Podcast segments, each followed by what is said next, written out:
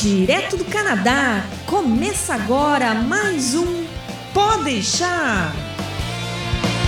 Saudações, humanos, e sejam bem-vindos de volta ao Pode deixar. Eu sou Massaro Rocha, morando, falando direto aqui de Orwa, e Soneca não é o nome do college, como eu pensava. Soneca é o nome do anão.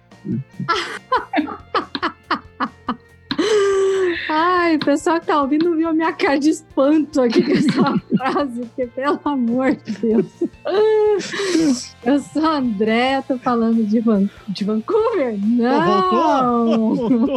Eu falo de Kingston. E ah, hoje a gente vai falar de um lugar que eu conheço bem. Hum, Ah, muito bem. Então, estamos aqui em mais um programa dessa série nova que a gente está falando sobre colleges e universidades do Canadá.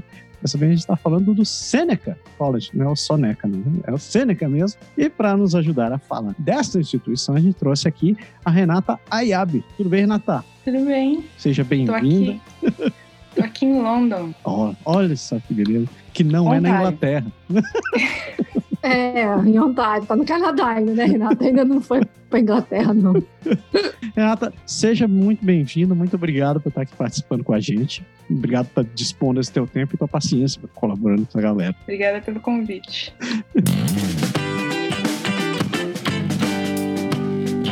Fala pessoas, beleza? Então, penúltimo episódio deste ano. Aqui a gente trouxe a Renata para falar sobre como é estudar no Sêneca e ela tem dicas de informações valiosas que vocês deveriam prestar atenção mesmo. Tô passando aqui só para lembrar o seguinte: não se esqueçam dos serviços que a gente oferece no Canadá agora. A gente tem a Dea Brito da Energia Seguros que prepara e te ajuda a conseguir o melhor preço de um seguro viagem que você pode ter, seja você vindo para o Canadá ou indo para o Brasil ou qualquer outra parte do mundo. Tem a Soraya Quirino, que é especialista em inglês para imigração.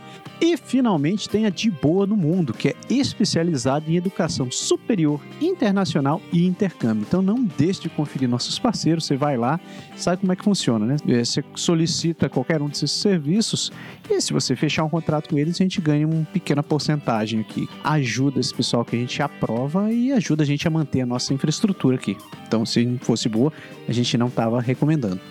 Para terminar, a gente quer lembrar que a gente vai dar uma pausa agora no começo do ano. É, vamos ficar paradinho algumas, algumas semanas, porque ninguém é de ferro, né? E, mas não se esquenta não que a gente volta e tem mais. A gente tem novos projetos para 2020, além do Podeixar. Então, vocês não perdem por esperar. Então, chega de enrolação, vamos pro programa, né?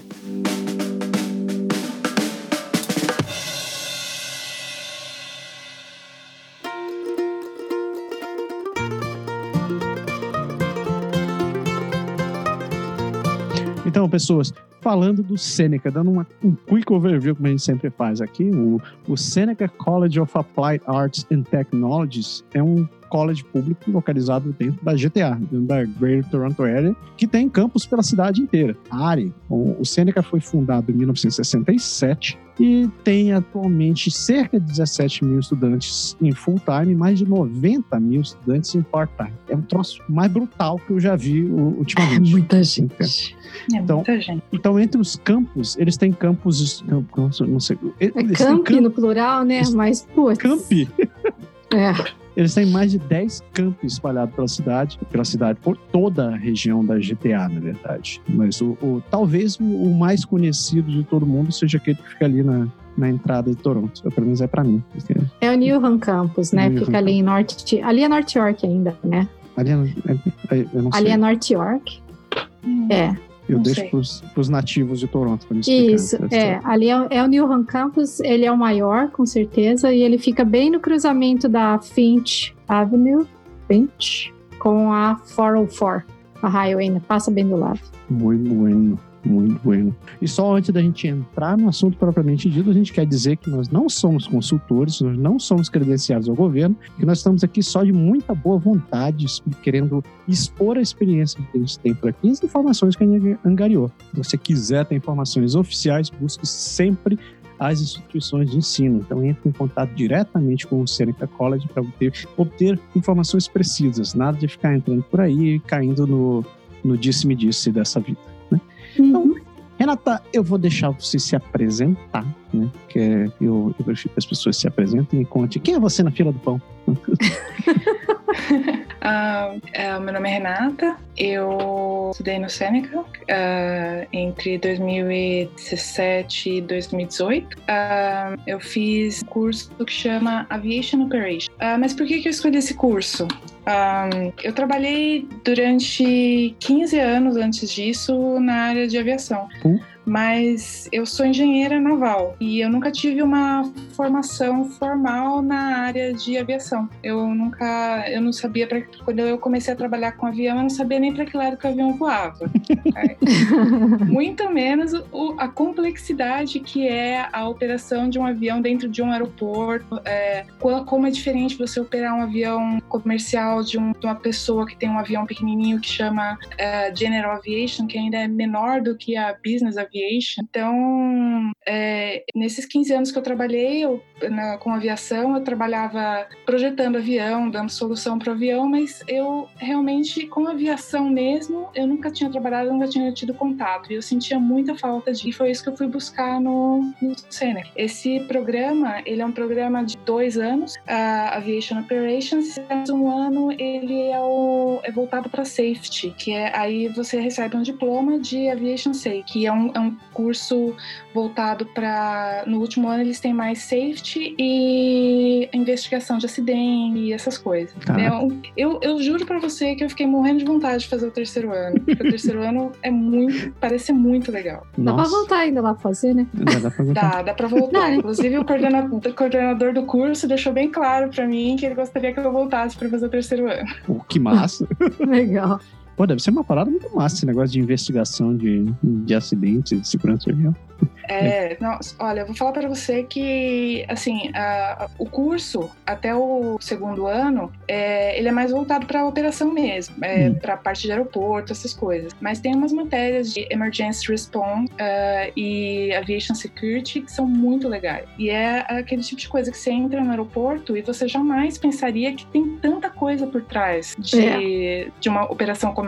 Você chega lá, você fala, pô, que saco, eu tenho que dar meu passaporte, tenho que. Cara, essa fila imensa pra, pra ver minha bagagem, que saco, não posso levar líquido, não posso levar o que eu quero, não posso levar a minha faquinha pra cortar minha fruta. Mas é, tudo tem uma, um, um motivo, tem uma razão. E é, eu aprendi um pouco disso nesses dois anos desse, desse curso. Aprendeu a ser mais paciente na fila do embarque.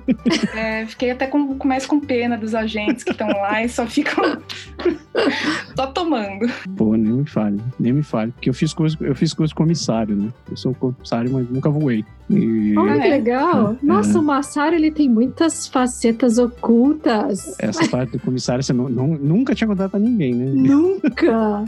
É, mas Nunca eu lembro quando eu fiz esse negócio e a gente tem muita matéria de segurança, cara. Muita coisa. Prevenção de incêndio, prevenção de. de nossa, raro que não. Então, fiquei interessado. Ô, Renata, como é que Oi. foi então o processo de definição da escolha do college? Você primeiro definiu o curso e depois escolheu o college? Porque eu lembro que teve alguma coisa aí que você ia fazer um curso, daí você mudou.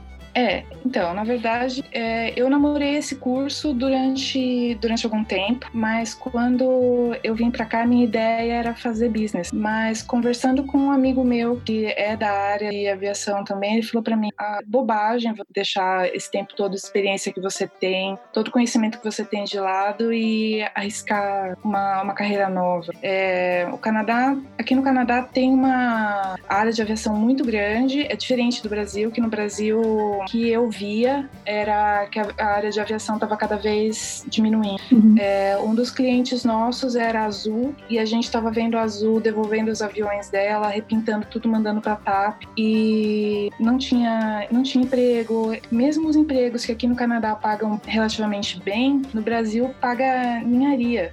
Por exemplo, esse mesmo que tem muita gente que se formou, algumas pessoas se formaram no curso e foram trabalhar como flight dispatchers, é, é, uma, é uma profissão bem é, estressante, que demanda muito, são turnos de 12 horas, e no Brasil eles pagam muito pouco. E aqui eles vão, a pessoa vai ganhar 26 dólares por hora no começo de carreira. Hum, já é melhor. Mas aí, por que, que você escolheu o Seneca? Era o único que tinha essa, esse curso? Era, era o que tinha esse é, Tem outros colleges que têm curso na área de aviação que também são cursos bem interessantes. É, o Centennial tem um curso relativamente novo, né? Com esse campus novos de, dele em Downsville, que é o de manutenção aeronáutica. Hum, legal. Que é para fazer. É o cara que põe a mão na massa mesmo, que vai lá e faz buraco no avião, vai ajustar o, a, o sistema que está tendo que fazer manutenção, é o cara que realmente põe a mão na massa. De dois anos também, que tem aqui também é, no Fanshawe em London. Mas é, Fanshawe? Fanshawe? É, é, o, é o college que tem aqui em London. É o college de London, minha gente, porque é o nome daquele college ninguém sabe falar direito. Tem que estudar lá para saber. Tem que fazer um curso lá para aprender a falar o nome. Para aprender a falar o nome. é. Mas no, no curso lá no Seneca também, uma coisa que me atraiu é que o curso tem o co-op opcional, né? E, e eu, eu acabei fazendo co-op. É, eu me inscrevi e eu fui, fui trabalhar numa empresa que é uma, uma coisa que eu também nunca não sabia que existia, que existia e eu não sei se tem no Brasil um negócio similar, que é uma a empresa chama a empresa aqui de Ontário chama Orange. Eles fazem transporte médico. São o governo de Ontário que paga e eles têm helicópteros. Se você vê, André, que você tá aqui em Ontário também, você vê o helicóptero laranjinha voando por aí, é o ah, helicóptero é, da Orange. É aquilo então? Olha! É aquilo então, é uma UTI móvel e Legal. É, é, é, é na verdade é chama, chama Medivac, hum. é, mas é General Aviation também. E eles têm uns, uh, uns aviões pequenos que, que é um Pilatus PC-12, que também é UTI e traz o pessoal do norte do da província para Toronto ou para algum lugar que tenha a especialidade médica que eles precisam. Que parada massa. Tá louco, muito massa. Ô, Renata, a gente falou na, na, introdução aqui que o college tem 10 campi espalhados pela cidade. É, você estudou aonde? Em qual deles? Eu estudei em, em Newham. E, mas você uh, chegou... Hum. Eu não cheguei aí nos outros, uhum. não conheço, mas é, Newham tem muita gente. Fiquei muito impressionada lá. Eu, eu estudei na USP, no Brasil. É, eles têm uma estrutura diferente. É, tudo é muito diferente do que você está acostumado a ver no Brasil. É, o curso tem muito, muito assignment. a gente não costumava ter muito assignment no Brasil. A biblioteca é enorme tem muita coisa e tem muito recurso online também. Fala, fala Agora, um pouco do que é um assignment para quem não tem a menor ideia sobre o que seja. Uh, assignment é um, é um, trabalho, mas que não é aquela coisa que você vai na internet copiar e cola. Porque uma coisa que, que eu não sei, eu sou engenheira, mas a gente não costumava fazer trabalho nenhum. Eu, eu não me lembro de ter feito um trabalho escrito. A gente fazia muita prova, né? Esses assignments, desculpa. A gente fazia muita prova. Não tinha muita tantos prova. assignments como tem no college, é. É. E aí aí, muitos assignments que eu tive tinha número de palavras que você tinha que fazer. Era um. é, você faz uma pesquisa, tem que fazer uma pesquisa, você vai escolher dois aviões. Dois aviões que você queira comparar as características desses dois aviões. Você vai comparar duas características, por exemplo, um Boeing 787 com um F-18. Para que, que você usa um 787? Para que, que você usa um F-18? Só que aí você faz isso em forma de redação. E aí você tem que fazer a, a, a pesquisa, você não vai fazer pesquisa no Wikipedia. Você faz a pesquisa pesquisa no. Você tem que fazer pesquisa com fontes fidedignas e você tem que fazer a citação da forma correta. É, tem, tem os tipos de citação, LMIA, ADA. Você tem. Cara, eu, olha, pra mim foi um negócio completamente novo, muito diferente. Mas é. o, o, o campus lá, ele é grande, mas ele, eu achei que principalmente no último ano ele estava muito cheio. É, a biblioteca é ótima para estudar, mas difícil é você conseguir lugar para estudar. Pra sentar. Porque estava tão cheia, tão cheia, que não, não tinha lugar. Você tinha que chegar lá cedo para conseguir um, um cantinho estudar. Eles já tinham terminado, porque eles estavam expandindo, né? Eles estavam fazendo não, mais um prédio. Eles terminaram uh, em setembro, não, janeiro, eu acho. Desse ano. É, eles terminaram, eles começaram a ter aula quando eu me formei. Entendi. É, daí talvez fosse aliviar um pouco, né? Porque realmente estava muito cheio, né? É, mas eles desativaram um dos, um dos campi também. Ah, ah daí? É, aquele da Jane, eles desativaram. Mas em termos de estrutura, assim, no, no onde você estudava, tirando a universidade, a universidade, a biblioteca, no geral, assim, infraestrutura para aluno, como é, refeitório, academia e Sim, salas tinha- de eu- aula, laboratório. Ah, tinha uma sala de aula muito antigas, Hum. tinha, que eles estavam reformando aos poucos, ah, mas tinha muito recurso audiovisual. Todas as salas tinham um projetor, ah, tinha vários auditórios que a gente usou algumas vezes. Fazer, como turma- as turmas da- do meu curso não eram grandes, então a gente não usava muito auditório, mas a gente usou para fazer prova. Hum. Tinha muitos eventos e muito job fair. Oh, bacana. É, para a área de aviação, não. Para a área de aviação, nós, nós fizemos o nosso, que foi, é, foi, foi muito legal. É, isso é uma coisa que é, eu nunca tinha visto no Brasil, até porque a universidade no Brasil não é para formar para o mercado de trabalho, né? A universidade no Brasil é para formar para a universidade. É, mas o, um, um dos nossos professores, ele era, ele trabalhava na Air Georgian, o outro trabalhou na Emirates, então eles tinham muito conhecimento do pessoal da área e, e aí eles ajudavam a trazer essas pessoas. Então no, na Job Fair tinha o pessoal da Orange, tinha o pessoal da Sun, tinha Air George e vinham, é, não vinham porque eram obrigados, vinham com orgulho de ir para o Seneca para participar da Job Fair, porque eles sabiam que muitos dos próximos funcionários deles estavam lá. Eu tive aula de safety e de qualidade com é, quality assurance com o diretor da Sun, o diretor Caraca. de safety da Sun. Que massa. E vi duas matérias de operações com um diretor de, é, dis- dos dispatchers da porta. Então, você tá, você tá, seus professores, é, a gente na- aqui no, no, no, no college tem os professores full-time e os part-time. E os part-time, eles são da... Então, você tá tendo aula com o cara que tá lá, o cara que tá, que tá recrutando, o cara que vai te recrutar, vai ver o teu currículo e que sabe, ele vai te mostrar como ele quer que você trabalhe, o que, que o mercado realmente vai, vai, vai pedir de você. Pô, Isso é legal. fantástico, né? Então é hands-on na prática mesmo, né? Isso, isso é um troço Isso. legal. Ah, Mas, esse professor da Porta, ele trouxe uma. um- a gente foi fazer uma matéria de flight planning. Ele trouxe um flight planning da Porter antigo para a gente ver como é que é, o que, que precisa pôr, o que, que não precisa. A gente teve meteorologia, né? Porque é, flight, flight dispatcher ele tem que acompanhar a como é que ele tem que acompanhar o voo então o que é muito restritivo na aviação realmente é o tempo se está chegando uma fria se tem uma high pressure uma low pressure ou se está chegando uma tempestade e é, é- o curso é bem legal Que massa, que massa. É difícil você ver, né, um curso que você consegue ter é, aplicação realmente prática. Porque, em geral, você vê muita teoria, teoria, teoria, teoria, teoria, e você passa meio batido. Você até, até se encontrar a aplicação daquilo. Mas massa. É, o, o co-op que eu fiz foi na foi com safety, foi na área de safety da, da Orange. E o que eu vi nas matérias, nas matérias que eu tive de safety na college foi exatamente o que eu tinha que fazer na, no co-op. Porque é muito Nossa. legal, é muito legal você ter, um, ter tido um negócio na sala de aula e você vai lá e vai, você vai usar aquilo na sala de aula para o seu trabalho.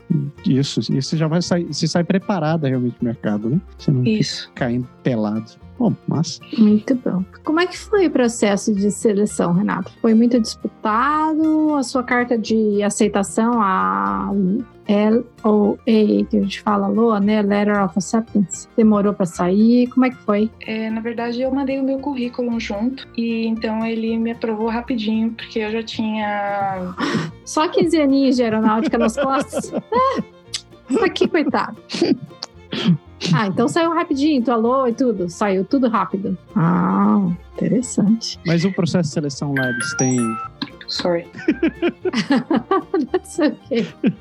O processo de seleção deles, eles, eles têm o quê? Uma série de documentos que você tem que apresentar e, você se Isso, eu, aplica. ma- eu mandei o meu histórico do segundo grau traduzido e, e os documentos, passaporte, essas coisas, cópia de passaporte, essas coisas, e foi isso. E só o teu super trunfo também, né? Que você jogou assim É, em cima da mesa. E o cara fica assim, não tem mais nada. É, mas, é, é, mas o curso ele é disputado, sim. É, tem bastante procura e normalmente as vagas acabam rápido, até porque ele só começa em setembro. Ah, então o curso tem começo só no verão. Hum. E, e me diz, você estava falando dos professores, então, pelo que você já falou, os professores eram muito bons mesmo, eram muito práticos. E mas você, você chegou a ter alguma exceção, assim, dizer assim, putz, não, tive professor que realmente não valeu a pena, ou você consegue dizer assim que não, o nível dos professores de lá realmente atenderam ao que você esperava? Ah, sempre tem um professor que não vale a pena, né? é... é a exceção é da regra, pelo menos. Estou aqui para bater em bêbado, né? É difícil. É impossível né? não ter um professor que não vale a pena, mas é, teve umas duas ou três matérias que. Umas duas. Pode contar matemática? Matemática com? Nossa, você não fez matemática com uma russa lá, não, né? Você tá brincando. Fiz com a russa. Aff, nossa. Então, eu, eu nem ia na aula dela, eu só ia fazer a prova. Aff, não dava. A Helena? Isso. Foi com ela mesmo. Ela é muito ruim. Não dava pra assistir a aula dela, impossível. E ainda por cima era horário que minhas crianças estavam em casa já. Então eu ia ter que largar as crianças sozinhas pra assistir uma aula daquela. Mas... Falei, só lamento. Mas ela dava o que? Era, era. Nossa, dá até medo. Matemática básica. Nossa, Matemática básica. Dá-me paciência. É, mas, é... Pessoal de engenharia ainda, né, Renata? É, mas um, ah, tem muita gente bem ruim de matemática. Hum. É. tinha muito. Uh, muita gente saindo do, do high school e, e indo direto para lá e que estava um pouco preparado. Eu acho que aquela, aquele negócio que, que, tinha no Brasil, que o pessoal falava, ah, você não sabe o que vai fazer, faz administração. É, aqui é, você não sabe o que vai fazer, faz alguma coisa ligada com aviação. Caraca! E, então, no meu, no meu primeiro semestre foi aquele semestre que teve a greve, lembra? Greve. Ixi, é, teve uma greve dos professores em Ontário, né? Teve. É, teve uma greve que durou dois meses, então muita gente te, é, teve uma, uma evasão. Ah, acho que foi. Diz que o normal da evasão é 10%, e desse foi 25%. Uau! Nossa, bastante. Renata, e então falando dos funcionários, como é que era a prestação de serviço lá? Pessoal atendia você direitinho, dava a informação certa ou ficava bolinha de ping-pong assim? Não, vai pergunta pro outro. Ah, Estamos transferindo a sua ligação. É, bem por aí, bem por aí. Não tem problema nenhum. A minha student advisor, ela foi bem legal é, no começo, assim. Depois ela ficou um pouquinho folgada, mas ela no começo ela super, super prestativa. Precisava colocar matéria, tirar matéria, ela, ela fazia. É, mas um amigo meu teve uma, um problema com o pagamento do último semestre, porque no a gente teve um semestre de break, né, que foi o semestre de co-op. Quando a gente voltou, o meu amigo, que, era, que é brasileiro também, ele é, foi, na verdade, também, bem quando a gente estava voltando. E porque você está voltando do break, estudante é, internacional tem que pagar mil dólares. Tinha que pagar mil dólares para poder fazer o enrollment. Uhum. E o estudante regional não paga nada. Pode fazer o enrollment normalmente. Peraí, e peraí, aí, peraí. Você está querendo dizer que você saiu do você chegou no break que você diz é. De férias do Summer. É, é o Summer. E você tem que se, você tem que se inscrever de volta, é isso daí? Isso, isso. Na verdade, é uma verdade... antecipação do term, né? Da tuition isso, do term. É. Isso, é, então, porque pra você, você guardar a vaga. Você, você, tem que pagar o term até o, até o primeiro dia de aula, alguma coisa assim. Isso.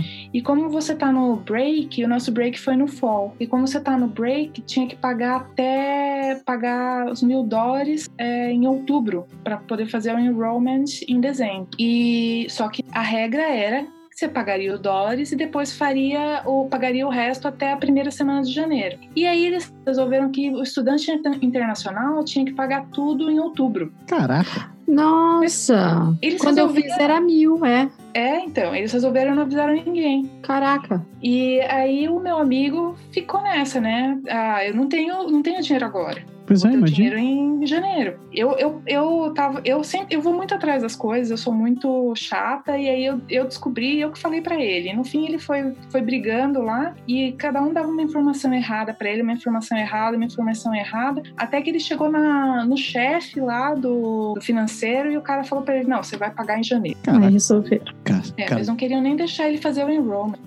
e ele teve que brigar para poder fazer o negócio certo, que é o que era a regra. Sim. Eles é, mudaram não avisaram, né? E não avisaram. Esse é o problema.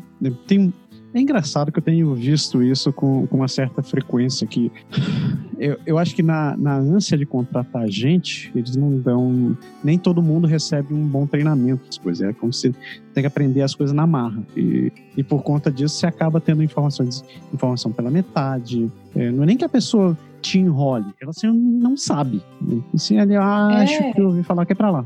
Assim, É, foi isso que aconteceu com ele. Fica lá no Seneca atendendo os estudantes, tirando as dúvidas. Eu acho que a maioria é, é estudante também. uhum. E aí eles acabam não dando uma informação muito correta Hum. e muitas vezes você, fica vendido. É, É, eu- Por isso eu que tive- eu sempre ia atrás do. Tem, o- tem o advisor para os estudantes internacionais. Tem, tem, no Seneca tem uma, uma- na sala 2000, que é onde tem vários serviços lá, tem os serviços para estudantes internacionais. Então, toda dúvida que eu tinha, tudo que eu precisava, eu ia lá e perguntava para eles. Uhum. Inclusive sobre, sobre visto do. sobre o permit do marido, tá vencendo, não vencendo, o que precisa, o que não precisa. Eles sempre tinham a informação e se eles não tinham, eles iam entrar. Eu acho eu, na minha opinião, o serviço lá para estudante internacional do Seneca era bem bom. É, tinha, tem esse pessoal do Visa Advisor lá, né, do, que eles davam. Tinha, tem aquela menina brasileira, não sei se ela tá lá ainda, Thalita, Não que... tá lá, a Renata saiu. Não, a Renata era brasileira, que ela era do International Students, da parte de, de enrollment, né? Mas a Thalita, ela é do parte de saúde. A Thalita é brasileira? ela é brasileira. Nossa, não sabia?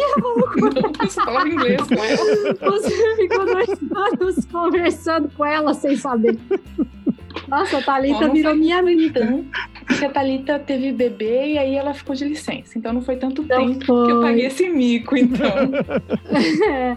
Então, quando eu voltei, ela tava com um bebê pequeno, que acho que era o primeiro filhinho, quando eu comecei. E eu conversei bastante com ela, porque eu cheguei lá logo no primeiro dia, eu fui com meus filhos lá, então ela conheceu a família inteira, o Adriano também tava junto, e eu fiquei bem amiga dela, tudo que eu precisava, e ela falava com a Thalita. A Thalita me ajudava, muito querida.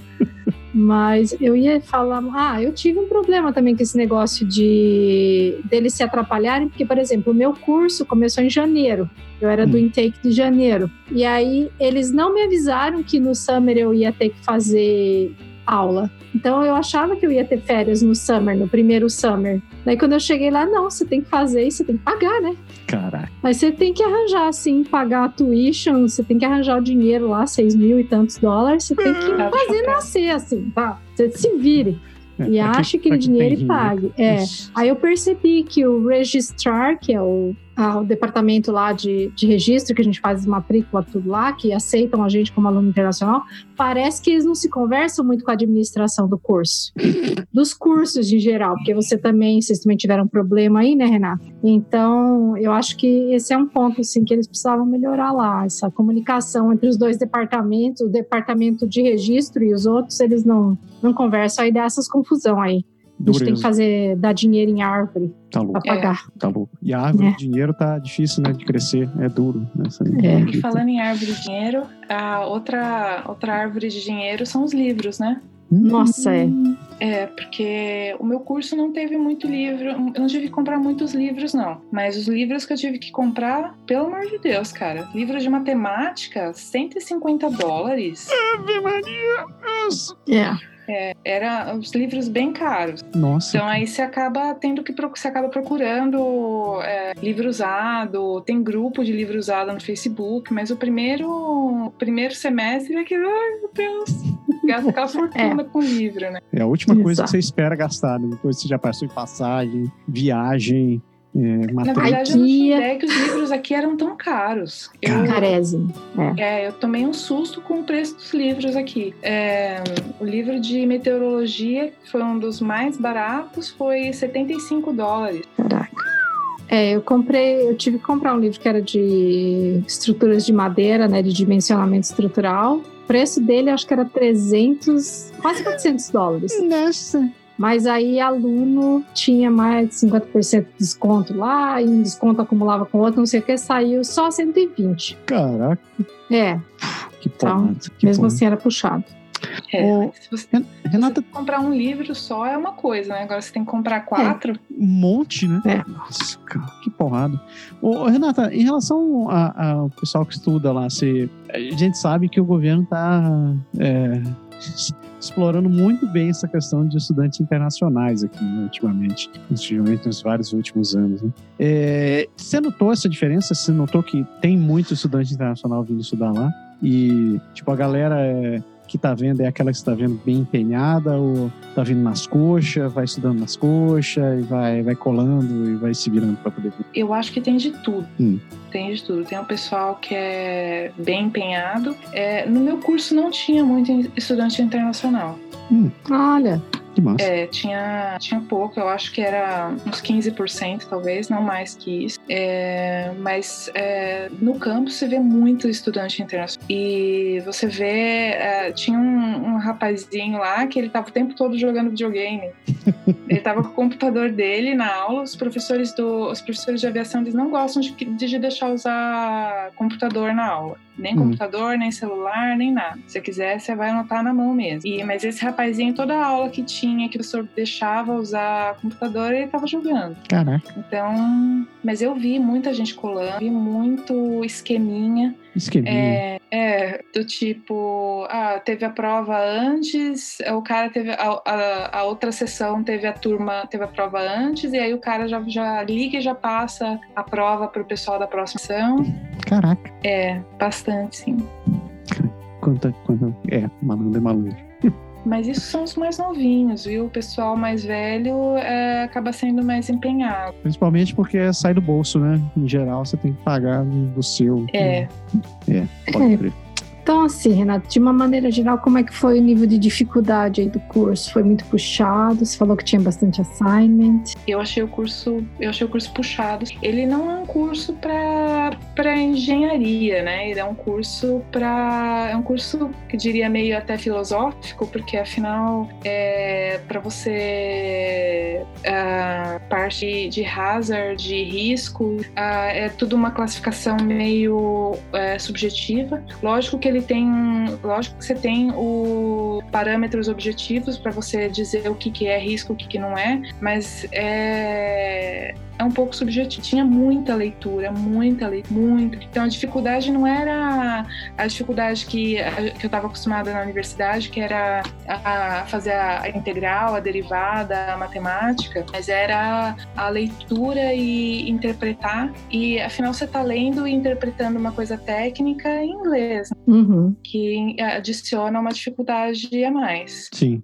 Então tem muito mais, eles exploram muito mais essa questão do raciocínio e da análise do que simplesmente você encontrar uma resolução técnica. Depois, então, se você É. não segue, você não segue muito, não dá nem pra dizer que você não segue muito um plano cartesiano para as coisas, mas é, eles forçam que você consiga correlacionar a informação e fazer uma a, é a interpretação da, da, da situação, né? É, e, e também a gente teve muito a parte de regulamentação, né? É, a, muito, a gente estudou muito CARS, que é a, as leis da Transport Canada, o que, que pode, não pode, para o avião, para o aeroporto, para a tripulação, e Human Factors, que agora é uma coisa que está pegando forte na parte de, de aviação também. É, e e para você, se você, eu não sei se você já leu algumas vezes, bom, se você fez curso de comissário, você deve ter lido alguma, a, alguma lei lá da talvez da ANAC, Sim. e é um negócio que é, é tudo menos objetivo. É, É, esses ah, regulamentos são. É, é bem complicadinho, assim, você interpretar, né? É complicado. Toda essa parte E de aí- legislação aeronáutica era uma novela, cara. Sim, e a, a da Transport Canada não é diferente, é, é, uma, é uma forma de escrever difícil de interpretar, é, e, e é muita regra, muita regra. Se você pega o quanto, o, o quanto que o, a pessoa, quanto que o piloto, a, a tripulação pode voar, é, ter um descanso e quanto tempo que tem de ter descanso e o número de horas que eles podem voar num dia e é o número de horas que eles podem usar numa, voar numa semana, num mês, em três meses, em um ano. Uhum. E, cara, e fora o que eles podem fazer, o que eles não podem fazer, e se eles podem beber, se não pode beber, e agora tem o negócio da, da maconha Da também. maconha. Nossa! é muita coisa, é muita regra, muita lei para interpretar e é, é, é bastante informação. Era muito louco. Eu tinha uma disciplina que era só para você calcular quantas horas você pode voar por mês. né? Que é- que era só baseado assim, em você analisar a legislação. Aí você tinha que levar em conta quanto é o tempo de voo, quanto é o tempo de, de solo, qual a distância que você vai voar, quanto tempo você voou antes, quem vai voar com você, qual o tamanho da aplicação, tamanho, tamanho, da, da- tamanho da viagem. Cara, era, imagine só. É, e era tudo baseado em legislação. E Você que já tinha trabalhado em aeronáutica, isso facilitou um pouco você fazer essa parte de interpretação, né, Renata? Sim, sim, porque eu, é, eu lógico, eu não conhecia, eu, eu- eu nu- nunca tinha trabalhado com o Transporte Canada, porque afinal Uhum. você acaba batendo no FAA e fica com FAA mesmo. É. É, Transporte Canada, eles seguem muito a EASA, e que é uma, é uma forma diferente de escrever, um pouquinho mais rebuscada do que o FAA. O FAA é um pouco mais direto, o Canada dá um pouquinho mais de volta. É, eu imagino Tá, pra- que esse deva ser uma, uma dificuldade extra aí para quem vem que não é da aeronáutica, entendeu? Quem de repente está no Brasil e quer fazer isso, porque o inglês vai pegar aí, né? Porque como tem muita leitura, vai ter muita escrita também, o teu inglês tem que estar, acho que, bem afiado, né? Você Tem já estava tá. acostumada a escrever relatórios em inglês e tudo no Brasil, né? Então isso Sim. faz diferença, né? Agora quem vem para fazer um curso desse assim, sem nunca ter trabalhado com aviação, vai ter uma dificuldade a mais, eu imagino. É, a, a pessoa que, que nunca mexeu com, com aviação tem que se dedicar bastante. Ou não passa. Tem um- os dois brasileiros, os outros dois brasileiros que estavam no curso também, eles são pilotos. Um é piloto de asa fixa e o outro é piloto de helicóptero. Legal. E eu conheci uma outra estudante internacional que ela é, ela é novinha, ela veio da Índia, mas é super dedicada para conseguir realmente seguir o ritmo, porque senão é, é, é muita coisa, é muito, é bem pesado. E, e falando em, em ritmo, assim, você, conseguiu, dentro dessa toda, toda essa insanidade que você passou, você conseguiu. Você, você teve tempo para viver e o pior que isso, você, você não arranjou tempo para trabalhar ainda nesse meio tempo, não? Então, eu que nem a Andrea, eu vim pra cá com duas crianças e sem marido. O meu marido veio pra cá nove meses depois, ele só veio quando ele arranjou um emprego aqui. E as minhas filhas são muito boazinhas, mas é, não dava pra trabalhar, ainda mais principalmente no começo, porque no começo é, eles não falam inglês e, e também deixar pequena, assim, sozinha. É pequena. Minha filha mais velha tinha 11 e a mais nova tinha 7. Mas aí é tudo diferente, né, pra ela bem, então era complicado. Mas eu dei aula particular de matemática pra brasileiro. Ainda arranjou. Mas, eu dava. Eu cheguei a dar ah, quatro horas de aula particular de matemática por semana. Caraca, é. Mas é, ainda é alguma bastante. coisa. É.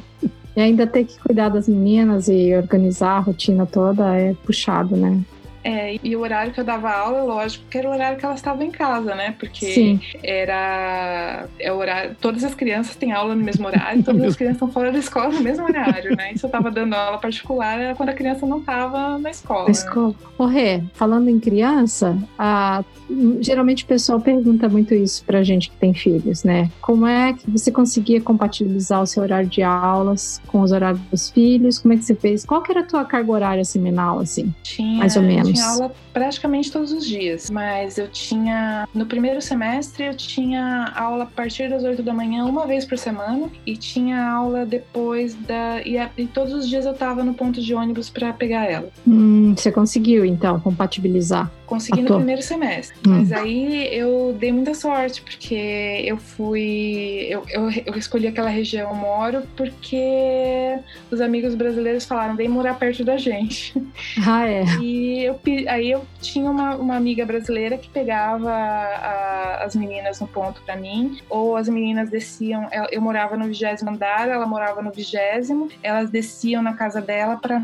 a Mariana fez aquele curso de babysitter, logo que a Mariana tava com 11, logo que pôde fazer, ela fez, pra poder ficar com a Gabriela. Uhum. E aí era isso, eu tinha essa, essa pessoa que ficava com elas, e aí na à tarde, com- o dia que eu não.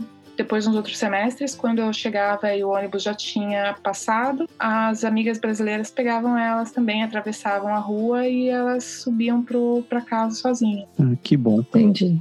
É, então precisou fazer um arranjo aí para você conseguir. A gente tá organizar sempre sambando, né? É, não, até porque o pessoal fala assim: ah, mas é porque você veio sozinha. Não, mas se o marido vier, tivesse vindo junto, ele ia estar trabalhando o dia inteiro. Pois é. De preferência, né? Ele ia estar trabalhando já. né?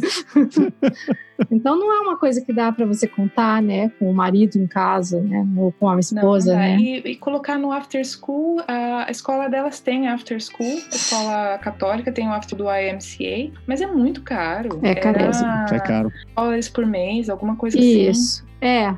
Eu ia pagar, eu vi, era mil por mês pra eu pagar pros meus dois, só o after school. Se quisesse o before school, daí acho que era mais uns 300 por cabeça também. Falei, vixe, bicho, não dá não. Para elas, o IMCA da escola delas lá dava uns 600 e pouco se fosse before e after. E a escola delas é, tem uma particularidade: a escola não tem nenhum ponto de ônibus perto. O ponto de ônibus Olha. mais perto da escola fica a um quilômetro e meio da escola. Nossa, É, então aí nem isso para ajudar. Então, porque eu- aí eu deixaria elas na escola às 7, a gente teria que sair tipo 6 e 20 da manhã para chegar na escola às 7, para depois eu ter que correr até o, o metrô mais meia hora. É, É, mas aí elas iam ficar da escola das, é, das sete da manhã no before school, se diz, né? Elas teriam que É. ficar, né? Mas aí ia ser super cedo, né? No inverno, então.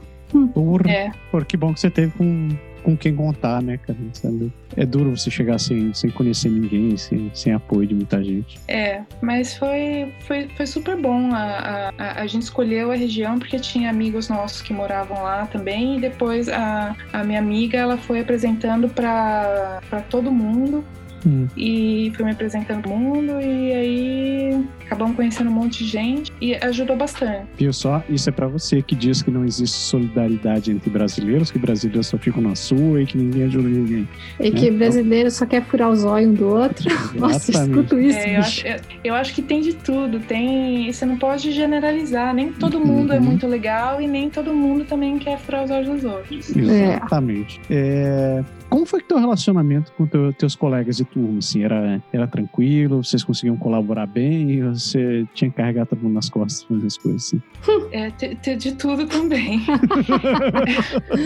Depois do segundo semestre, já dava pra saber quem que. No meio do, do primeiro semestre, já dava pra saber quem realmente estava lá interessado pra fazer as coisas, com quem ia ser bom trabalhar e com quem não ia ser bom trabalhar. Então, quan- nas matérias que eu tive a opção de escolher a- a- o grupo, lógico que eu escolhia as pessoas com quem eu queria trabalhar, que eu sabia que trabalhavam. Mas não era todos os grupos que. Tinha grupo que o professor fazia, ele sorteava, Nossa. ele chegava lá e falava: Ó, esse aqui é o seu grupo e boa sorte. Essa era a maior tristeza, né?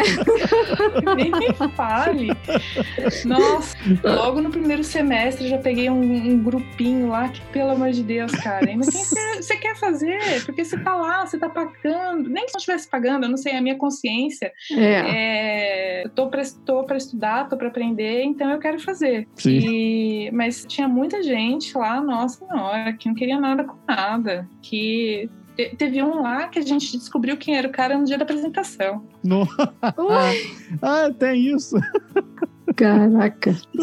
É, e, mas a galera com. que- tirando essa galera que você não funcionou muito bem, com quem você se relacionava bem, assim, você conseguiu desenvolver um, um bom relacionamento, tipo, de sair, de bater papo, de conhecer as pessoas, isso era meio fechado. Sim, então tem esse, esse meu amigo brasileiro que ele tá trabalhando lá na. que eu tava falando pra vocês antes, tá trabalhando em Ottawa, tá trabalhando pra First Air, Ah. que ele é muito gente boa. É, a gente não, não tem tido muito contato agora porque ele tá trabalhando turnos de 12 horas lá, então é 12 horas é, no, no Flight Dispatch, 12 horas dormindo porque Cansativo, né? É, cansativo. E, mas tem as meninas que, que a gente fez um grupinho lá, as- as meninas ah, todas um pouco mais velhas, assim. E aí a gente sai, a gente, depois que acabou o curso, a gente já saiu duas vezes já pra, pra ter papo, são bem, bem legais. Massa. É, eu não consegui. Foi, eu tinha. Na minha turma tinha sete brasileiros. A gente ficou bem amigo, a gente conversa até hoje. Mas eu fui para Vancouver, cada um arranjou emprego lá. Às vezes eu falo com eles, e aí, tá falando com os outros, não sei o quê. Não, faz um tempo, ninguém. Tipo, Hum. cada um foi tocar a vida, sabe? Ninguém mais se falou, ninguém mais saiu. Então. Legal quando fala assim, né? Que a amizade fica para depois do curso, né? Pois é. Então, Ah, eu acho que também por serem. é, a gente tinha muita afinidade, porque eram pessoas mais velhas, né? É, duas já tinham filhos bem, uma é, ela não tem filhos, mas ela, é um- ela é um pouco mais velha do que o normal, do que a, a maior parte do pessoal lá. E, e as pessoas. E eram. A gente, a gente. é- Nós éramos as mais nerds da turma, assim, sabe? Uhum. Sempre procurando fazer as coisas e é, se esforçando para fazer os trabalhos bem feitos. legal. Massa. Como é que foi o suporte do college para os alunos? Teve lá, eles tinham monitoria, você chegou a usar? Tinha monitoria, mas eu não cheguei a usar. Que bom. Não precisou. Não, não precisei. Mas o, o curso de, de aviação ele não tem muita monitoria nas matérias é, nas matérias do curso mesmo. É, mas as matérias que você vai lá, que você pode procurar a monitoria é matemática, e inglês, né? Uhum. E matérias tipo Health and Safety, que acho que tem na maioria dos também. É, e, mas as matérias técnicas mesmo, a gente acabava resolvendo entre a gente. É, eu também não usei serviço de monitoria lá. Você. Não lembro de ter ido. Mas eu sei que tinha bastante, é. Para algumas tinha, matérias. tinha o mentor também, né? Isso. É, Tem eu- aquele eu fiz- negócio, né? Que vira tipo, você, a partir acho que do segundo, terceiro term, lá, se você tem boas notas, você pode passar a ser um mentor de alguém que tá entrando, né? De um calor. Isso. E eu fui mentora de três alunos, Legal. mas massa. eu fui mentora porque podia ser só a partir do terceiro semestre, e, mas eu fui mentora por WhatsApp, porque eu tava no. é, eu tava no co-op, e o meu co-op era ah, de segunda, era em Mississauga, então eu tinha que, que pra Mississauga. é, e, e você imagina, no fall, né? É, começou dezembro, começou a nevar, então era aquele horror pra ir, pra voltar. É, às vezes o meu chefe até ficava com pena de mim e falava: Olha, tá vindo uma tempestade aí, pode ir embora. Mas Mississauga é, é muito. é, não é que é longe, é que o problema é que você tem que pegar 401, né? Aí pegar o 401 É terrível. Mas aí, cada vez quando eles precisavam, eles mandavam mensagem pra mim e é, o que eu podia eu ajudava. Eu falava pra eles: não, você tem que procurar o serviço, é, você tem que procurar um co- counselor ou você tem que procurar um tutor, que esse não é o tipo de coisa que eu vou poder resolver pra você. E aí eles perguntavam no co-op também o que tinha que fazer, como é que fazia pra se inscrever. Eu falava: não, você tem que procurar esse advisor. Então, é, mais foi de, de conversar assim e dar uma orientação pra eles de quem que eles tinham que procurar. Eu acho que era eu fiz o curso lá de mentor e era mais isso que eles gostariam que a gente passasse pro pessoal mesmo. Ajudar o pessoal a procurar o serviço que eles realmente precisam, porque às vezes é mais fácil um colega seu falar para você que você tem que ir procurar um mentor do que o seu professor chegar para você e falar: "O meu, vai procurar um mentor". Uhum. Pode crer. Pô, mas massa. E no começo você falou sobre o pessoal que fez orientação, o pessoal que teu Education Advisor, né? É, você falou da biblioteca também. Além disso daí, tipo, o, o college ele oferecia, ele oferece um serviço bacana, ou ofereceu para ti um serviço bacana de academia, de acompanhamento psicólogo, é, acompanhamento psicológico, atendimento médico. é, É, eu ou- usei o serviço da, do counselor, né, de é, psicóloga, muito legal, eles são muito legais, é, tudo incluído, né, de graça, incluído na tuition. o médico também, eu, eu, eu tenho hipo- hipotireoidismo, então eu precisava do remédio, e aqui não é que nem no Brasil que você chega na farmácia, ah, eu preciso Sintroid. Não. Que no Brasil você chega e fala, ah, você não precisa nem levar receita, você fala, eu preciso de Sintroid de 100. Aí você vai lá e quantas caixas você quer, né? Aqui não, aqui ele vai falar pra você cadê sua receita. É. Nem receita você não compra. Então eu usei o médico, eu fiz o exame de sangue duas vezes, porque eu tava numa fase que eu tava acertando a dosagem quando eu vim pra cá. Hum. E o médico do, do Sêneca foi muito gente boa, muito legal. É, eu também fiz, é, eu coloquei o Dio para porque eu, Você eu fez no Sêneca muito- mesmo isso? O Dio? É, na verdade, ele ele me encaminhou. Isso. É, porque o, o meu marido, ele tem. Ele trabalha numa empresa grande aqui, ele tem um plano de saúde super bom, mas o plano de saúde dele não cobriu o meu DIL. Ah, E aí o plano do Sêneca cobriu o meu DIL. olha que massa. É, Não cobriu 100%. é ele- eles me né? encaminharam também. É, foi. foi Mas bom. é, o plano do meu marido cobriu zero do medicamento e o plano do Seneca cobriu o- uma parte do medicamento. E mas para colocar ele chegou a me encaminhar, mas aí eu já meu marido já estava aqui e a gente já estava com o RI. Aí acabei fazendo pelo RI. É, mas o, exame de sangue que eu tive que fazer da tireoide foi tudo pelo plano de saúde e eu fiz lá no Seneca mesmo, sangue lá no Seneca mesmo. E o plano de farmácia do Seneca pagou também os, o que eu tive que usar. Pô, que massa. Bacana. Continua sendo o mesmo? Qual que é o serviço de uh, do Health Serviço, Insurance? é, dele? chama More Care. Ah, tá, o Marquês. é, uhum. E aí você tem que, para se cadastrar, para cadastrar a família, tem um site que chama We Speak Student, que pelo que eu entendi é um negócio meio novo e está expandindo agora para mais Uhum. colleges, mais universidades. E, aí lá você faz o seu enrollment no ano. Depois que meu marido começou a trabalhar, eu, eu já não, não precisava mais do plano de den- dental, por exemplo, e não precisava mais do plano de saúde para ele. Então eu fui lá nesse, nesse site, eu descadastrei o dental, desca, é, descadastrei o deles de saúde, né? E aí faz tudo online, tudo facinho. É, mas é, é legal assim que o pessoal saiba que quem vem e o marido, né, o cônjuge não tem um, um convênio assim de saúde, tem essa opção de colocar como ah, incluir no seu seguro do Sêneca, né? E, nossa, é bom demais o seguro de saúde deles, né? Eu usei pra caramba também. É, o, o meu marido, quando a gente, quando é, ele chegou aqui, a gente acabou indo no optometrista e o meu marido tem descolamento de retina. Ele fez, é, ele fez um furo de parada né, com um ponto de solda em cada olho lá no Brasil. Nossa. É, a- inclusive a André conhece a, a médica. oftalmologista, é. E aí é, ele fez lá no Brasil, mas quando a, ele, quando a gente foi na optometrista aqui no, aqui no Canadá, a brasileira também, é, ela falou: olha, esse negócio é bom você dar uma olhada. E ela encaminhou ele para um especialista. E a gente tá- não tinha o RIP ainda. E ele passou no oftalmologista super rápido. é, demorou acho que uma semana para marcar. Pô. E é, foi 300 dólares a consulta e o plano do Seneca me reembolsou. Demorou três meses, reembolsou. Ah, que que bom. Pô, legal mesmo. É, se é encaminhado pelo, pelo médico, ou pelo médico do Seneca ou pelo médico pelo agência, o que seja, o plano cobre. Não tem. Eles não, Não vai ficam discutir, né?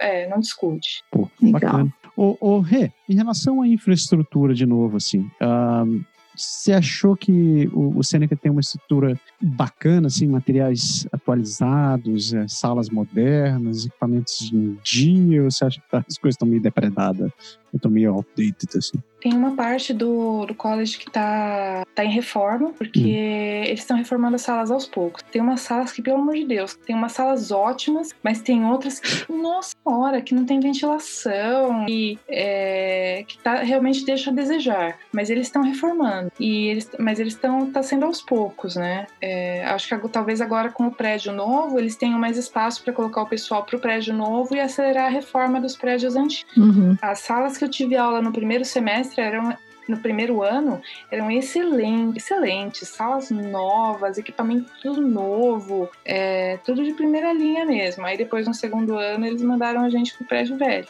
Acabou, acabou. Acabou a O mamar. negócio é causar a Acabou. primeira impressão. Como é que é? É, Acabou o namoro, agora acabou, né, filho? Acabou, É, Já ficaram, né? Não- Ficaram. Se o cara chega numa, numa sala velha e feia, drop, ele dá, eles largam o college já na primeira semana.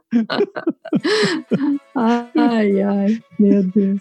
Ô, Rê, não, não tinha como você eliminar algumas matérias do seu curso, aproveitando que você já era engenheiro, tipo matemática, essas coisas? Não tinha como fazer isso? Você tentou fazer? Você fez? então, então.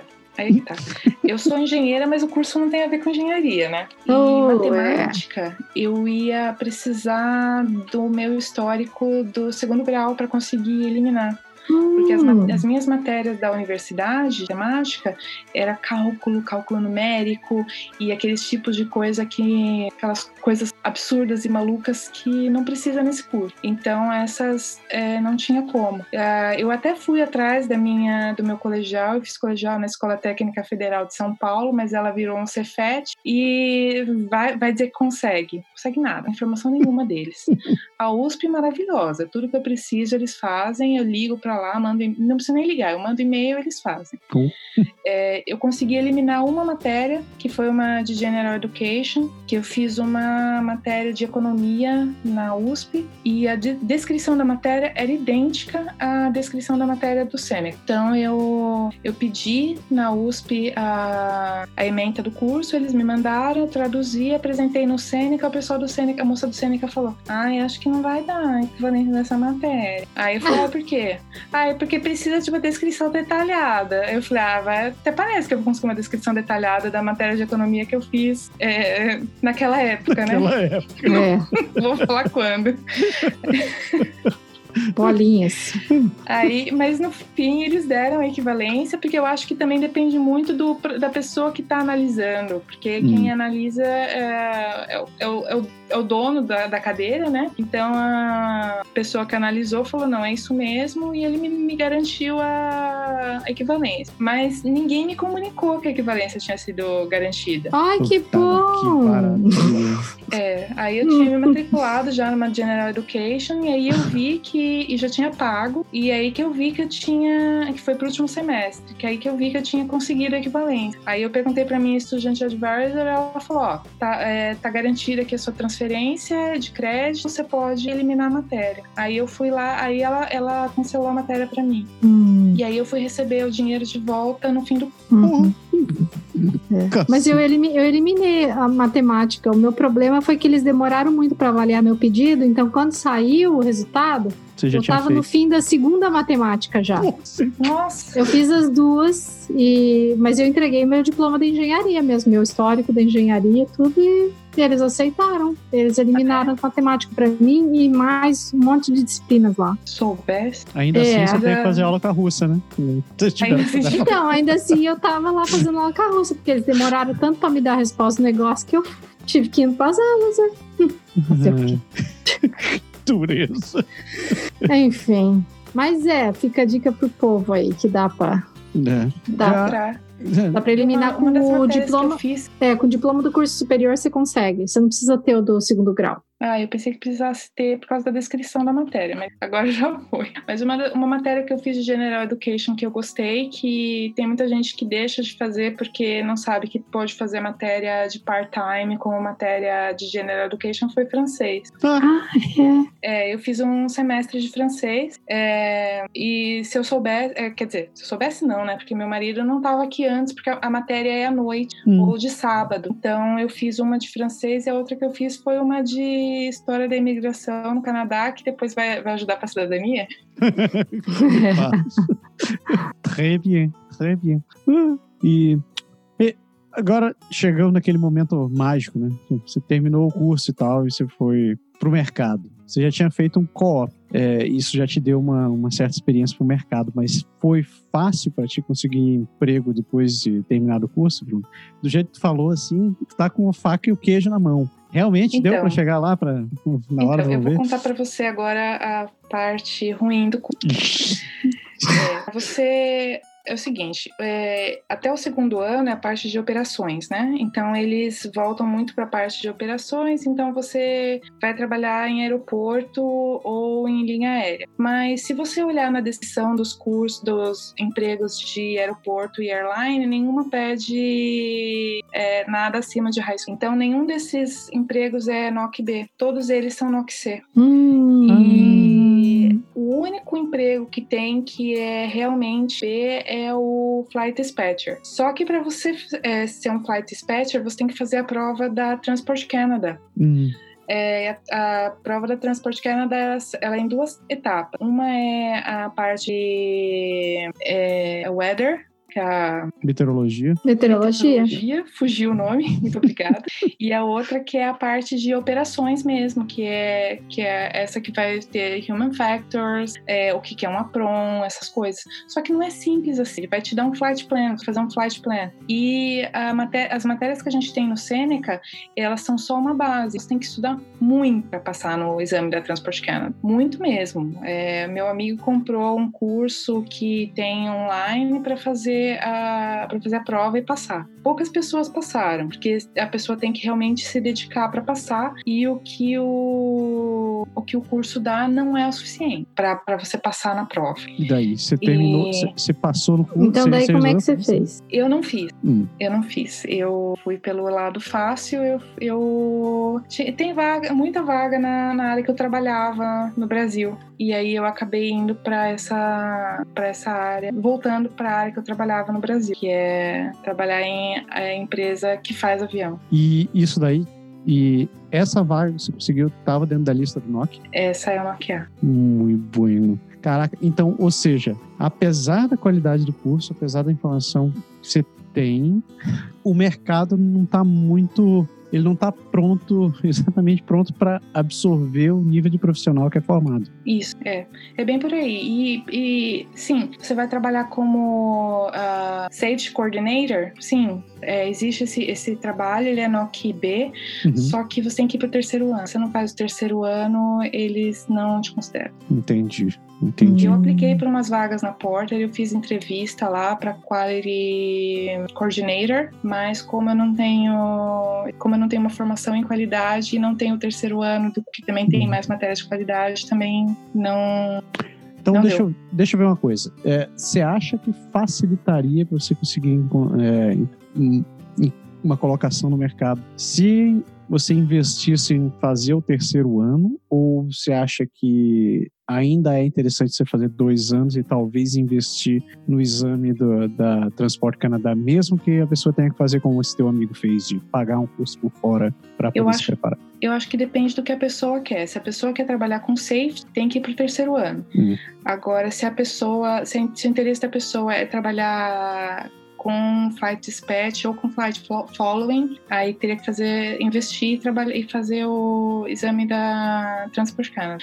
Mas também tem, tem, uma outra, tem um outro lado nisso também. É, eu não sei se, se também esses dados que eu estou te passando, se eles não são influenciados pelo, pelo fato do 737 MAX estar groundeado. Porque antes do 737 MAX estar groundeado, ah, o mercado estava muito mais aquecido. Uhum. Uhum. Depois desse- desses incidentes que teve aí, o avião tá no chão, então tem muita. A, a Sunwing tá voando menos, a, a Air Canada tá voando menos, e, porque, e a, a, a WestJet tá voando muito menos, porque a WestJet ela só voa 737 e Q400. Uhum. Então, é, o mercado deu uma, uma boa baqueada por, por falta de ter o, o 737. E como a gente tem sempre, é, a gente que está fazendo esse esquema de imigração, precisa dos do, de contar tempo, precisa dos permits, tudo, eu não quis esperar para conseguir alguma outra coisa. Entendi. Tá.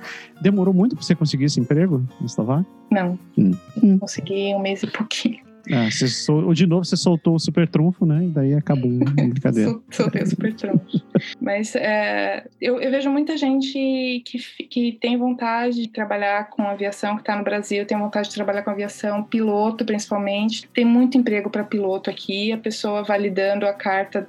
A, a carteira aqui, é, é, fazendo os exames na Transport Canada também, que não, é- não são fáceis também, tem que estudar muito. Tem muito emprego para piloto aqui também. É. Nossa. É, eu acho que esse curso que você fez, ele é legal para quem já tem uma experiência na a indústria aeronáutica como um todo, mesmo na parte de manutenção, de repente, e não quer vir para quer vir para cá, precisa estudar, mas não quer fazer, não vai fazer uma uma curso de engenharia aeroespacial aqui, não quer fazer ou não consegue fazer um mestrado na área, alguma coisa, ou não quer fazer, né? É, é uma opção, porque é um curso que é relacionado à área, vai agregar a tua experiência profissional, né? E, e- e sempre vai ser um chamariz no seu currículo, né? Porque o que eu, que eu falo, assim, pelo menos, é que o estudar no Canadá, ele é um, um flag, assim, um chamariz para eles olharem para o seu currículo. E aí, para te chamarem para entrevista. Porque daí a sua experiência no Brasil é o que vai acabar contando na hora de te contratar, que foi o que aconteceu com você, né? É, mas eu acho também que é, essa. É, ter a experiência na área de operações, além de ter a experiência que eu tinha no Brasil, é, faz com que eu seja considerada pelas airlines também. Uhum. Porque ah, com a experiência que eu tinha só trabalhando atrás, só trabalhando atrás do computador é, no, dentro da, da empresa, é, não faz com que, as, que eu seja interessante para as airlines. Agora, como eu conheço a parte de aeroporto, eu, eu sei um pouco das operações deles, é, eu mandei meu currículo agora para airline e eles estão me considerando também. Uhum. É, isso é legal. Você ampliou o seu leque, você aumentou sua empregabilidade, né? Você... Isso. Isso é muito bom. Legal. De forma geral, você achou que o college, o curso, te preparou para o mercado de trabalho, mas aí, poxa. Aí é, é covardia. eu roubei, né? É. Eu tô roubando, né? É, you're cheating. Você não tá usando o curso do college para trabalhar, você tá fazendo outra coisa. Não, mas que é, é lógico. Eu, eu, eu mandei meu currículo para a Sunwing e eu tive aula com um professor que era da Sunwing, então isso uhum. também ajuda eles a terem, terem me ligado para me chamar para uma entrevista. Ah. É, sim, faz diferença. Eu, eu queria trabalhar com airline e eu acho que onde eu estava trabalhando lá, eu não teria oportunidade. O Airline não me consideraria como o Airline me considera hoje por eu ter feito um curso de operações. Com certeza. Bacana. É, que, que você mais gostou do Seneca e o que você menos gostou? O que eu mais gostei do Seneca é... Eu gostei da organização. Eu fiquei realmente impressionada com a... com quanto, com quantos de recursos que eles têm. Eles têm, eles têm até notebook para emprestar para os alunos. Impressionante. É, a biblioteca é muito boa, o que você consegue acessar de conteúdo online. Você faz, você consegue, lógico, você quer ir na biblioteca fazer o seu, seu trabalho. Ah, aliás, tem essa também. Você quer fazer o seu trabalho na área de aviação do, lá no Seneca, na biblioteca, você não consegue. Você tem que ir para Peterborough, porque eles têm um campo, Peterborough, que é onde eles têm a Flight School. Ah, é. é, então, você tem que fazer seu trabalho online. Ou então você vai para Peterborough fazer seu trabalho. mas, é, mas o volume de material que eles têm é, online, os acessos que eles têm online, é, realmente eu não precisei pegar um livro físico na biblioteca para fazer trabalho. Até teve um, uma matéria de emergency Response, eu acho, que o professor. Não, foi a de Aviation Security. O professor falou: olha, eu estou usando esse livro, mas é, tem o um livro online na biblioteca. Se você quiser comprar, você pode comprar, mas se não quiser comprar, você pode acessar os capítulos do livro na biblioteca. E foi isso que eu fiz, eu acessei os capítulos do livro na biblioteca. Caraca, que massa. Que massa. E, e o que você menos gostou? É. O que eu menos gostei foi a, a livraria do Sêneca, que é muito cara. oh, é. Ai, aquela bookstore lá, pelo amor. Nossa, como os, como os livros são caros lá. Se você, você precisa de um livro, o pior é que assim, os professores eles indicam os livros que tem lá, né? Uhum. E às vezes você não acha os livros no, no Amazon, por exemplo. Mas se você acha no Amazon, o livro é muito mais barato no Amazon do que lá. Ah, é. E aí eles começam, aí eles falam assim, não, a gente, a gente faz um, a gente faz um match com o Amazon. Aí você chega lá e ele tem mil condições para eles não fazerem ah. o, o match do preço com a Amazon. Então, se você tá no desespero do livro, você acaba comprando lá. Se não, você não é Amazon. Mas eu cheguei a comprar livro no Kijiji também. É, eu também. Essa eu acho que é, é, a pior coisa. Parece que é um caça-níquel. Caraca. A, a, livraria. É, lá é muito caro, realmente. É, você já tá gastando uma fortuna de, de tuition. Tudo bem que o estudante local não, né? Mas a gente tá gastando uma fortuna com a tuition e ainda tem que pagar uma fortuna de livro, porque aquela livraria é muito cara. Verdade. No fim das contas, o que, que você achou? Você achou que ter vindo escolher, escolher o Sêneca foi uma boa escolha? Você recomenda para quem quer vir estudar? O Sêneca, o college, não necessariamente o seu curso eu, eu tanto recomendo que teve um amigo meu que veio, ele tá fazendo um curso de alguma coisa aí com, é, com fotografia, mas ele tá fazendo no, no campo, dos campos da York. Ele Uhum. já falou pra mim umas três ou quatro vezes o nome do curso dele, mas eu não consigo gra- gravar.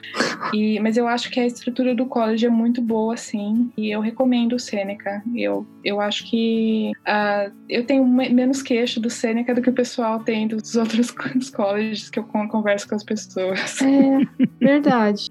Eu acho que. É, eu também, também.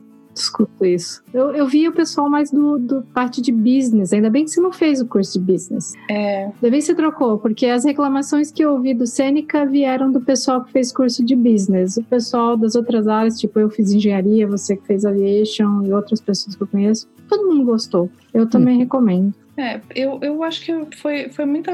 Assim, eu cheguei aqui, eu conversei com a. Fui, fui abrir minha conta no banco, falei pra moça do banco, pra, pra, pra gerente, que o que eu ia fazer. Ela falou pra mim: não faça isso. Sério? Por quê? Caraca. Ela falou que o mercado é muito. tá muito saturado. Eu ia fazer. Ah, o de business, você planning. disse. É, Ah, tá. Entendi. É, É. Aí ela falou pra mim, olha, é, se você puder trocar, troca, porque é, o mercado tá muito saturado, não tá pagando bem, então é, não recomendo fazer BIM. Mas para quem, quem gosta, né? Às vezes a pessoa tem uma experiência prévia também, mas pra mim, que já tá numa certa idade, começando, né, ia ser mais difícil de, de competir com as pessoas. O- a- quando eu estava escolhendo o meu curso para vir, também me, fala, me falaram para eu fazer business aqui. E eu não quis. Eu falei, não, eu quero fazer um curso na minha área, né? Uhum. E conversando com os colegas de engenharia, o pessoal falava: não faz business, porque isso é carne de vaca, todo mundo faz, tá cheio de gente com diploma de business. Na hora de você, achar, de você procurar empregos, não vai ter, porque todo mundo tá com o mesmo diploma que você, Ah, e muita gente é nativo, tem um inglês muito melhor do que o seu e tudo, né? E às vezes já tá aqui no mercado ou tem experiência de business. Pra que que você que não tem nada de business vir fazer curso de business aqui? É Pois porque é. é. aquelas, é aqueles tipo de conselho assim, ah não, vai, você tem que fazer qualquer coisa pra você imigrar. Não é Como é bem que- assim, né? É não, não é, bem, não é bem assim. É que eu, eu sinceramente, eu tava meio magoada sair da, daquele, daquele último emprego lá. Que você sabe bem qual é. Tava meio magoada. E aí eu falei, não, não quero aviação mais. Aí, mas eu, eu sou apaixonada, eu adoro, eu gosto demais É. de aviação. E aviação é um negócio que você tem que ter, você tem que ter paixão mesmo. Principalmente se você quer trabalhar com airline ou com alguma coisa que seja relacionada ao avião em si, a peça física, você tem que, você tem que gostar, porque é um negócio que vai te demandar hora extra, é, não tem fim de semana. Então, sem paixão, não tem aviação. A Renata já teve até a frase para fechar o programa Pois ali, ó. Sem paixão não tem aviação. Sem paixão não tem aviação. É, o que, que eu vou falar Cara. depois disso, cara? Não tem. Tem que gostar muito, cara. Eu atendi a ligação dos caras da China no meio da madrugada. É, tem- você tem que gostar. Se você não gosta, você não aguenta. Ave Maria.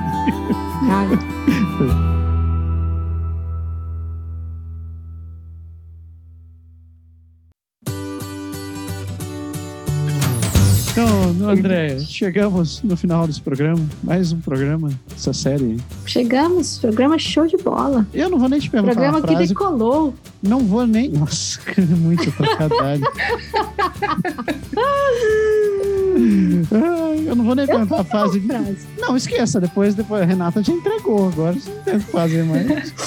Sem paixão não tem aviação, cara. Não tem mais o que falar desse programa. Mas tá, eu te deixo só. com certeza. Vai deixar? É porque a minha é tão infame que eu tinha que falar lá hoje. Mais do que o Soneca? Soneca. A minha, assim, ó, piadinha canadense, piadinha infame. Lá vem. What color is found between Edmonton and Calgary? White. Não. Não? Ah, hoje eu peguei você. Edmonton, Calgary. Não sei. Não sei. Não It's sei. red deer. Puta que pariu. Ai, minha Nossa Senhora do Dead Joke. Pelo amor de Deus. Por favor. Ah, eu recebi essa piadinha hoje cedo. Eu falei, dar um print aqui, porque eu tenho que falar essa com a Sara. Devia ter ficado com sem paixão, ficou sem aviação. Tá, Não, só com paixão que tem aviação. Sem Pelo amor. paixão não tem nada. Pela madrugada. Ai, ai. Pessoas, muito obrigado pela sua audiência até aqui. A gente agradece muito o- a sua paciência, a sua audiência e todo esse amor que, você des- que vocês dedicam para que a gente continue no ar. A gente continua pedindo para vocês que vocês recomendem ou pode deixar. Você sabe que você pode chegar lá no na iTunes Store, colocar cinco estrelinhas pra gente, dar uma boa avaliação. Isso ajuda bastante. Você também pode recomendar para seus amigos que, que nunca ouviram podcast ou que são estão descobrindo o mundo do podcast agora, recomende para eles. A gente está no Spotify, a gente está no Google Podcasts, a gente está no Deezer, a gente está no Anchor, está no Podbean e mais uma montoeira de lugares. Se você está assistindo a gente no YouTube, a gente também está aqui. Então você pode se inscrever, a gente pede se inscreva, marque o sininho para receber as notificações e está aqui toda semana contigo com, com algum programa para você. E tem lá o site também, o canadagora.com, onde além dos podcasts e dos vídeos que a gente tem gravados, a gente também tem matérias e artigos muito interessantes, relevantes sobre a vida no Canadá, não somente pra, falando sobre imigração, mas sobre a vida de um modo geral. E a gente pede também que você não se esqueça dos nossos parceiros que a gente tem aqui, incluindo nossa dona Andréa Brito, da Energia Seguros, que é nossa parceira de seguro viagem. Então você já sabe, se você precisa viajar para o Brasil, para o Canadá ou qualquer outro lugar, vá lá no canadagora.com.br seguro viagem, faça uma cotação, é gratuito, não tem custo nenhum, ninguém vai ficar te enchendo a paciência e vai custar menos de um dólar, a partir de menos de um dólar por dia para você. E finalmente, dona querida Soraya Quirino, prepara você para fazer esses exames de preparação do IELTS e do TOEFL lá no Soraya Quirino, Soraya com Y, sorayaquirino.com. Lá se informe um pouco sobre os cursos. É isso. Deu, né? Chega. Donata, muito, muitíssimo obrigado pela sua Obrigada. Rê. Obrigada muito bom conversar. E, pô, parabéns, antes de mais nada, parabéns pela sua conquista, pela sua jornada e muito sucesso pra você. Ainda vai Obrigada. voar longe. Tá? Tá rolando. Pessoas, uma excelente semana para todo mundo e semana que vem a gente deve estar por aqui de volta com mais um Pode Deixar. Um abraço. Tchau. Tchau. Ah, pode deixar. Tchau. Esqueci de falar pode deixar hoje. André tá voando, não deu. Tchau.